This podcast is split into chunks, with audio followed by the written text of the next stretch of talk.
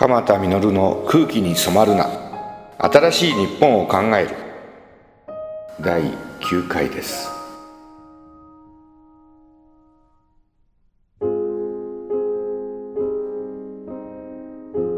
鎌田流健康法。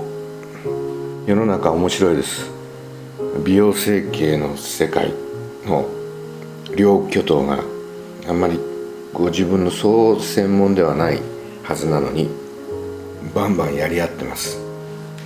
南雲義則先生という。この先生はあの空腹が人を健康にする一日一食で20歳若返るもう一つ戦いを挑んでる本はこれも美容整形外科の世界では巨頭ですね。高須克也さん。その健康法で早死にするっていうタイトルの本なんですよ。小太りが一番長生きできます。一日一食は絶対やめてと帯に書かれてるんですね。もう戦いですよ戦い。名前はどこにも出てこないんですけど高須先生は南雲先生をおそらく想定して書かれてますね。どうでしょう？南雲先生の本読むとね一日一食玄米と具だくさんの味噌汁野菜のおひたし一夜干しの魚をこの先生は丸ごと食べるという一物全体という発想で丸ごとっていうのはその生命を生かしてるのだから丸ごとがいいっていうことで一夜干しの魚が割合を進むみたいですね。それを丸ごと食べる。一夜干しの魚がなければ納豆。でもこれを一日1回であと食べないということになるとこれは痩せますよね。どうなのかなってずっと思っていました。それはあのいつものダイエットっていうのは突然バナナダイエットもそうですよね。納豆ダイエットなんてのもそうです。木をてらったようなダイエットって時々出てきて大ブームになるんですね。木をてらった方がいいんですよね。唖然としてえっと思わす。高須先生の本は王道ですよね。だから僕の「ちょい太で大丈夫」という本とほとんど7割から8割ぐらいが同じことを言ってます。データも似てるデータを使ってます。まあ高橋先生は「ちょい太」なんていう言葉は使わない。小太りが一番って書いてあるんですね。これは世界の王道です。BMI っていうねボディマスインデックスって体重割る身長割る身長。ご自分で携帯での計算機を引っ張り出して計算してみるといいですよね。18.5以下が痩せっぽちです。18.5から25までが正常で BMI が25を越して278まで本当に長生きしてるわけですよ。健康で長生きが目標だったら少し痩せ太ってるっていうのがいいと、まあ、美容整形の高橋先生は少し脂肪が全部こう完全にそぎ落とされちゃった方が肌もパサパサしてくるとこう考えなんですね。僕もその「ちょい太で大丈夫」という集英社から出した本ではまさにそのことを言ってファッションモデルなんかも BMI18.5 以下はスペインやイタリアの一部の地方ではモデルを使わないっていうことを決めたのでじゃあ BMI18.5 以下の運転痩せちゃうモデルは死亡率高いんですよ。ですからなんかバナナダイエットなんかも1日3本も4本バナナ食べて10年も頑張った時の人生ね。バナナのためになんか毎日毎日頭の中でバナナ食べなくちゃバナナ食べなくちゃと思ってそんなのおしゃれじゃないですよね。なんか食べるってことは人間がこう進化をの過程の中でね生き物が爬虫類の時代に動物の本能として食べたい眠りたいセックスをしたいそして戦う生きるために戦う。動物の本能としてあるわけですよ。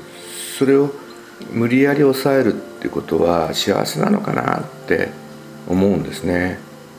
理論的にはですね一日一食飢餓療法っていうのは飢餓にしていくとサーチュイン遺伝子という長寿遺伝子が活性化されるんじゃないかっていうことが2009年のウィスコンシン大学の研究で「サイエンス」という科学雑誌に載ったんですね。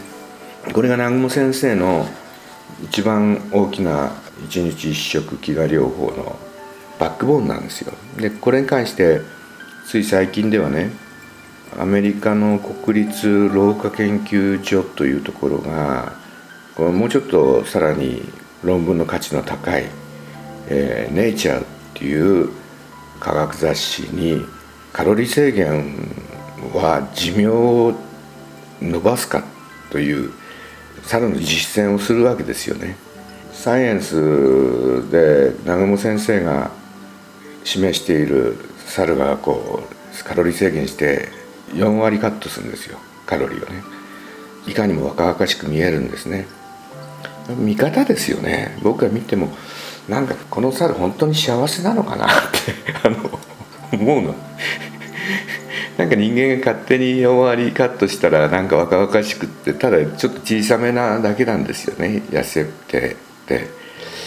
なんか幸せなんじゃないんじゃないかなといや絶対太りすぎはよくないですよ。で何が問題だったかっていうとウィスコンシン大学の研究つまり寿命が伸びたんじゃないかって言った方は常食普通の一般食っていうふうに普通のカロリーを食べた猿が早く死んでるって言ってるんですけどその餌が問題だったんじゃない？生成された糖質の多い餌を与えてカロリーはまあ普通。でカロリーを切ってたの。要するに問題のある食事のを減らしたわけですよ4割。いいに決まってるわけですよね。やっぱりあのネイチャーに乗ってカロリー制限をしてもしなくても寿命は変わらなかった。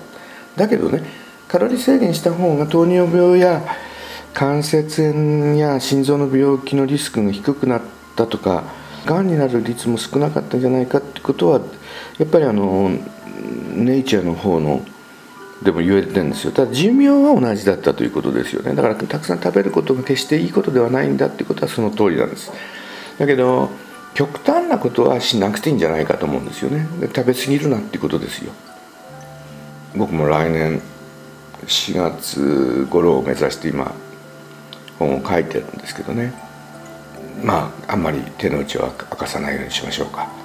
もう僕は地域で健康で早死にで医療費の高かった地域をどんなことをしたら地域全体がね健康になって長生きができて医療費が安くなったのかなんか極端なことなんかしてないんですよ。そんな種明かしなんかも一冊の本にしてみたいなっていうふうに、えー、思っております。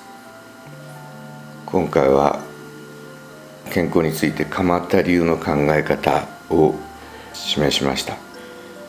別に小太りがいいとかちょい太がいいっていうよりちょい太やとか小太りでもいいんだってことですよね。まあ無理せずに BMI が正常範囲になっていればいいし BMI が20っていうのが美しくて健康で長生きってよく言われますから BMI が20から25ぐらいの間に入るようにガリガリに一生懸命痩せなくていいっていうことだと思うんです。今日は空気に染まらな第9回。なんか新しいあの健康法がブームになった時にその空気に染まっちゃダメなのよね。テレビは面白おかしくなんかブームを起こすわけですよ。だってバナナダイエットだって納豆ダイエットみんなテレビがさ作り上げていくわけですよね。でもトマト寒天ダイエットはね違いますよね。全然錆びれないもんね。もうもちろん小さな波が上がったり下がったりはしてますけども本当にいいダイエット法は変わらなく支持されるんです。別にトマトダイエットがいいっつって僕言ってるんじゃなくて繊維がいいっつってるわけですよね。その中に繊維の中に繊維の王様として寒天があるっていうだけででもキノコでもいいし野菜でもいいしこんにゃくでもいいし海藻でもいいわけです。それが正解なんですよ。でバナナじゃないとダメだっていうこと自体がもう邪道なんですね。そういうのにな騙されないことですよ。空気に染まっちゃいけないんですね。だから結局ほどほどに食べりゃいいですよ。それで食べて幸せホルモンセロトニン出したいんですよ。うわうまいなっつって。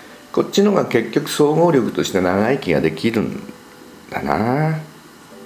ちょい太で大丈夫っていう本とってもいい本ですよ。もう何5年も前にこんないい本を書いてたなんて、えー、ぜひ集英社のちょい太で大丈夫を読んでみてください。目から鱗のことがいっぱい書いてあります。線引いて読んだりとかね。僕の教育と大丈夫あの大事なとこゴシック体で書かれてますからそのゴシック体のとこだけ何回も何回も読んでるとうん蒲田が何を言いたいのか健康の王道はどこにあるのかっていうのが分かってきます。以上です。